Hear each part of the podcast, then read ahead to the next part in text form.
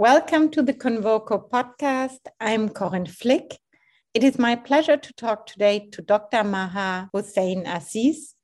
Maha Aziz is NYU professor, author, speaker, and cartoonist in global risk and prediction and risk expert in the 2020 to 2022 Global Future Council on frontier risks at the World Economic Forum. She's a frequent keynote speaker. All her work aims to help others make sense of a world of growing global risk. Hello, Maha. Let me start with the first question.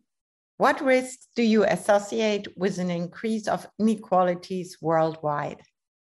I think it's safe to say this year is going to be defined by great power competition between the US and China, the US and Russia, and the US versus Russia and China, who have developed this partnership. And I think as the great powers focus on, on competing with each other, and in a world in which we don't really have clarity on who's in charge, it's safe to say that we will see the rise, the continued rise of conflict, which will breed inequality in many countries. And obviously, there will be less support in a post pandemic era, less support being given to countries that are still struggling with respect to vaccines and poverty reduction. We've also talked about in our in our risk list about how this could be, frankly, one of the angriest years yet for the average citizen. We've termed it a global spring the idea that citizens are frankly getting more and more frustrated with the status quo with governments with regards to political economic and social issues within their own countries. And obviously the pandemic has exacerbated a lot of that. If you throw in inflation and a recurrent frustration about uh, pandemic related issues I think it's safe to say we will see a resurgence in frustration for government due to the rise in the surge in inequality and without global leadership, without the right political leadership within our own countries, this represents heightened risk. You observe a global identity crisis and argue that we need to revisit our values. How does that apply to the value of equality today? I mean, when I talk about the global identity crisis, it refers to first the fact that you know this is no longer a post Cold War era where a US led international community is promoting values like human rights, like democracy, a lot has changed. And I would argue that the post Cold War era is, is irrelevant at this stage. And in this environment of a global legitimacy crisis, a, a, crisis of leadership. So I think there has been a, a lack of consensus about what values are driving the global community when I talk, especially in my first book, Future World Order, about a global identity crisis, I'm really talking about the rise of hate and this evolution of hate or extremism. When I started my career about a decade ago, we only really focused on Islamist extremism and Al Qaeda. A lot has changed. Now we have Buddhist extremists, we have the threat of far right extremism in various parts of the world, particularly in the US and across Europe it's sad to have observed that there's there does not appear to be a counter narrative to the hate or some sort of uh, a shared sense of global values. The pandemic was the opportunity for us to come together, and we, we did not come together. We, we still suffer from a crisis of global leadership and a crisis of values. How does it relate to equality? That's, that's a good question. I mean, equality is is is about everybody having the same opportunity a lot of the uh, rationale b- behind why some people get recruited for some of these groups is because they don't feel they have the, the opportunity there, there's no sense that this will change this year i think we also need to be aware of the fact that hate will continue to evolve as technologies evolve. In my first book, I talked a lot about social media and how it's been hijacked by a lot of these hate groups. But now we have things like metaverse and NFTs that have created another online community. To what extent will that lead to more hate? I, I, don't know, but I think that's sort of a future trend that we need to keep track of. Lately, the term equity is gaining prominence, particularly in the US, and is by many activists favored over demands for equality. Why do you think this is happening? equality is about everyone having the same, which isn't realistic in the current environment. I mean, if you look at the statistics, even during the pandemic period, I believe from what I read in a report from Oxfam and also from Credit Suisse, billionaires added $5 trillion to their fortunes during the pandemic period. We also saw that there are apparently 5 million more millionaires in the world who gained during the pandemic. It's not realistic to talk about equality when, when you do have this surge in wealth amongst hundreds of thousands of people. What's probably more relevant to the uh, conversation is how do we create more opportunity for more people? And I guess that relates more to equity so that more people have an opportunity to uplift their position. In my next book, I, I do talk a lot about strategies how we might eventually see an increase in the in opportunity for more people. And this is a little bit controversial i guess but everyone has heard of spacex. And there's been a, a drive by spacex and elon musk to create satellite internet to create internet for everybody. If he succeeds in the coming decade which is what he keeps saying he will do that could create opportunity for more people in areas which have never had access to the internet. And I think that will be game changing. It, it could increase the level of education. Now there's so much more effort towards online education, but it, it can create more opportunity for employment as well. Uh, as, as you know, I mean, there's there's been a lot of focus now on blockchain, how the future of work is online, but blockchain and any work related to the blockchain will increase our global economy by trillions of dollars in the coming years. So I, I think it's easy to be to be pretty pessimistic given what we've gone through. And as Oxfam has suggested, poverty has increased during the pandemic for a certain percentage of the population. But I think going forward, there are innovative ways in which we can create more opportunity, whether it's satellite internet, other tech innovations that will come up that we don't even know about yet. I also think it's encouraging. Increasingly, you hear rhetoric from millionaires and billionaires in fact, there's a group called Millionaires for Humanity that has repeatedly said, as we try to recover from the pandemic, tax millionaires more. So, millionaires themselves are saying to their governments, we know the situation, take more money from us during this period. And I think, again, it's encouraging to see that there is an effort by different groups to try to create more opportunity and, and effectively equity if you have to do it very briefly, a definition equity and equality. Equity is about giving more resources to those who need it, whereas equality is about giving everybody the same. But clearly, there are people who don't need the extra support. You know, in 10 years ago, the word equity really was not used in no official speech of the US government. And now, Biden, for example, replaces when he wants to say equality, always he talks about equity. It's interesting to see how it's evolved. I, I think it's encouraging. I think that that idea of equity makes more sense. It's not realistic to have everybody be equal but equity makes a lot more sense. Let's create more opportunity for more people so they can also build a, better life for themselves. My next question refers to what you already said. There's much more money around, new fortunes are being made at unforeseen scales. Especially tech companies have seen their profits skyrocket. Your suggestion is a new social contract with tech billionaires. What would that look like? That's a good question. I, I have talked a lot about social contract in my work, and it, it, it's a very kind of vague, vague term, but we can't ignore the fact that tech, big tech in particular, has an influence on all of our lives.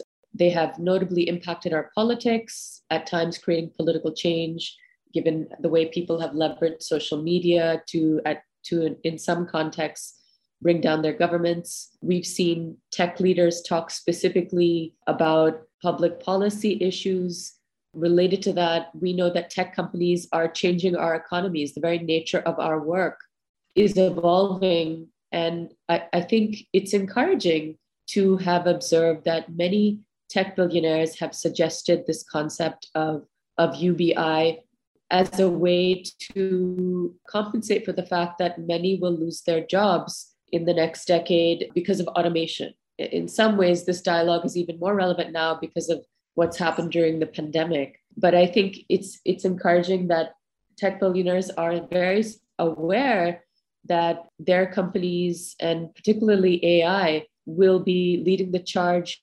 They'll be the most profitable. And the fact that they are thinking of strategies, whether it's UBI, whether it's taxing AI companies in the future, because they'll be the most profitable, to help those who will lose their jobs to automation, I think that's very encouraging. So the dialogue has begun. For the time being, one could argue that the big tech firms have more power than most of the governments.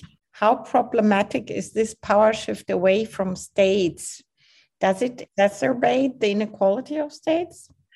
I think governments have lost a lot of legitimacy. Even before the pandemic, I was talking about this crisis of political legitimacy. And the pandemic has left a lot of citizens feeling that government has fallen short. And then if you factor in the rise of, of, of a lot of these technologies and these big tech firms, it does represent an inequality in power. I'm not sure what the near term solution or if there needs to be a solution. There's an interesting article in Foreign Affairs by Ian Bremmer that talks about how we are in the midst of a technopolar moment where big tech, these big companies have much more influence or impact on our lives than governments at times. And i think that trend will will definitely continue. We have to remind ourselves of the rise of blockchain and this decentralized tech that is evolving that's not regulated.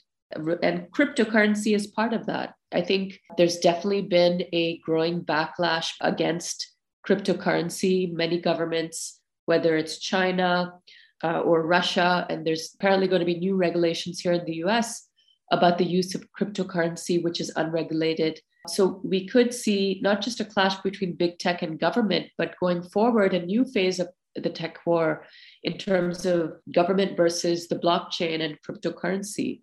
And I think what's interesting to also have observed in the last few months is the rise of cryptocurrency use in countries where governments don't have significant control over their society, places like Turkey, Afghanistan, Nigeria, where the economy is struggling, individuals are leveraging cryptocurrency to survive. It's not just big tech versus government anymore. It's also about all these new ways to uh, to be more entrepreneurial and become wealthy. To be honest, uh, leveraging tech, but it's unregulated. It's not. It doesn't involve government. So I think there will be some sort of showdown between government and these new tech innovations that don't yet have rules. You have warned of a new social class of those left behind globalization and digitalization.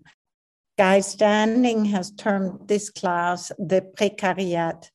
Has the pandemic increased said precariat? Yes. I mean, although I don't have the exact statistics to share as we're still in the midst of the pandemic, most certainly. I, I, I, think even before the pandemic, we were concerned about those who were previously left behind by the global youth unemployment crisis, or they were left behind by globalization. They, they were falling through the, the cracks. The pandemic, in a sense, put a spotlight on that inequality and has made it a lot worse. As I mentioned earlier, the Oxfam has highlighted how there's more people living in poverty than there were before the pandemic. A lot of progress towards poverty reduction, uh, reduction has been wiped away. So I think that is something to consider. I also think that there, there's been so much talk and hype almost about the great resignation that people are willingly leaving their jobs to, to find something better. And I don't know if everyone can necessarily become an entrepreneur, a successful entrepreneur, because that seems to be the trend. You leave your job and you become an entrepreneur, and apparently it's a global phenomenon. So I do wonder if we'll see a reversal in that trend of the great resignation. I think longer term, there's an expectation of more precariats if our governments or others do not find a space to make sure that those who lose their jobs to automation to AI, the jobs that will no longer exist in a couple of years because of the tech revolution, I think there's an expectation that there will be more precariats in many countries. But again, it's still not clear how do we compensate for that? What do we do to make sure that those who lose their jobs to automation are matched with new types of jobs that will be created in the coming years? It's it's still a big question mark. And at this stage, in a world of heightened risk, in a world where we're still dealing with the pandemic, it's it's not realistic to see governments really tackling this issue. I think it's encouraging again, going back to the role of the activist billionaire, it's encouraging to have to have heard many of them talk or raise the debate about UBI, how that could be, or basic income could be a way to ease the plight of the of the precariat who loses their job because of automation or has lost their job now because of the pandemic. There's definitely potential. I think longer term, if we're sensible, and this relates to some of the predictions in my new book, uh, Global Spring, I think longer term, it makes sense. If we want to add trillions of dollars to the global economy, we need more women in the workforce you personally do you do you believe and do you want a universal basic income? I don't see the benefit of universal basic income because that suggests that everybody you know uh, should should get an extra you know maybe it's $1000 a month. Why should a hedge fund investor in new york city get an extra $1000 a month? I think there's definitely a need to focus in on um, obviously uh, those who will, uh, like I said, lose their jobs to automation, those who are um, who have been left behind during the the pandemic or feel they will be left behind in a post-pandemic economy. I think there's a need to focus in more on on those individuals, a significant stipend for them as opposed to UBI. UBI is a great concept to throw around there should be more discussion about how we fund basic income. And again, there's been some dialogue already about how cryptocurrency might be a way to support, to create a basic income. Or if we tax AI companies specifically, who are going to be eradicating a lot of jobs because of their technology to see how that uh, that specific tax could help those who lose jobs to automation. So I think it's less about universal basic income and more about finding creative ways to create opportunity and and support uh, those who are precariats and those who lose their jobs in this this environment of heightened global risk. Do you consider yourself a global citizen? I do. In fact, as I've shared with you, my new comic book, The Global Kid, is really about trying to re-engage with the world and recognizing that we are we are a global community and the, the problems of one country are comparable to the problems of your neighbor or to that emerging market across the world. And I, I definitely feel given that we have not seen global leadership at the level of the state during the pandemic there's a need for us as individuals and in our individual communities to really reflect on what is our role in the world. As a global citizen, what kind of responsibilities do we have towards citizens in other countries? Sure. Well, I think we've already seen that a shared global challenge we have is, of course, climate change. And it's been very encouraging to see the youth activists who have already, uh, you know, risen up so there's a need for us as global citizens to be more activists to make to hold our governments and the global community of leaders accountable. Maha, what will our world look like in five years' times? What do you think? That's a great question. It's, you know, I, I focus on global risks, the threats to our stability, what could go wrong. So I have a tendency to be less optimistic. I, I think we will likely see that we will still be in a world where there is not clarity on who's in charge. I, I, I, I don't have faith in our political leaders to really create that sense of global community or to tackle a lot of our shared global challenges in the way that we expect or in the way that we hope. But what I think the silver lining will be is that we'll see a more structured, defined role for the non state actor who's taking more interest in tackling a lot of these issues. And, you know, whether it's the, the youth activists, citizen activists, or whether it's the activist billionaire that is engaging in uh, specific strategies uh, towards fighting climate change. I think it's been interesting to have observed that a lot of billionaires have uh, engaged in pilot projects, whether it's carbon reduction projects to fight climate change, that's Elon Musk, or testing out the viability of basic income, Sam Altman. Uh, and of course, we know that uh, Bill Gates has done a lot towards public health, but I think their passion projects will likely, one of those passion projects that they do will likely become mainstream. It'll become the solution to tackle some of these shared global challenges, which could be very positive.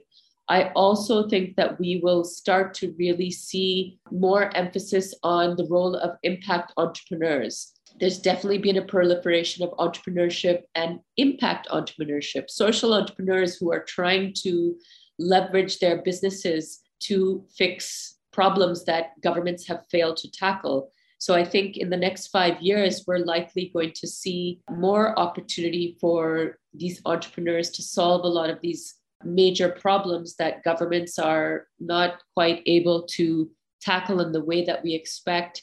I think that we'll definitely see the rise of more virtual networks, as I said, metaverse and the NFT community that could perhaps create more of a sense of global community, as you alluded to earlier. But we will have to certainly keep track of whether any negative actors, hate groups, etc., are trying to infiltrate some of these new virtual networks. Going back to my earlier point, I think with the rise of satellite internet or the expectation of a global internet, whether it's SpaceX or some other company, they will be elevated out of poverty because they will have opportunity because of the internet. Of course, there, there is a growing trend for governments to clamp down on the internet in certain countries, even democracies. Uh, uh, that trend has been building the last few years, but satellite internet could could potentially overcome those sort of restrictions, which is which is positive. So there is potential for things to get better in the next five years. But my major thesis is that the benefits or the the progress we may make will come from other types of actors outside of government the entrepreneur, the billionaire, the activist. And I, I think just more generally, I think we will realize that all of us have to be more activists to tackle these challenges that we have within our borders and, and as a global community. Because again, I don't see this crisis of political legitimacy going away in the near term. I think our governments will continue to try, but, but struggle to really uh, perform. And so this is an opportunity for all of us to really reflect what is our role in the world? How can we make things better? It sounds a little cliche, but I feel this will be the dialogue that we'll, we'll have to have going forward. We need to be all recognized we are we are all activists. We will have to be going forward in the next five years. Right. Thank you, Maha. Thank you very much for listening. All the best, Corinne Flick.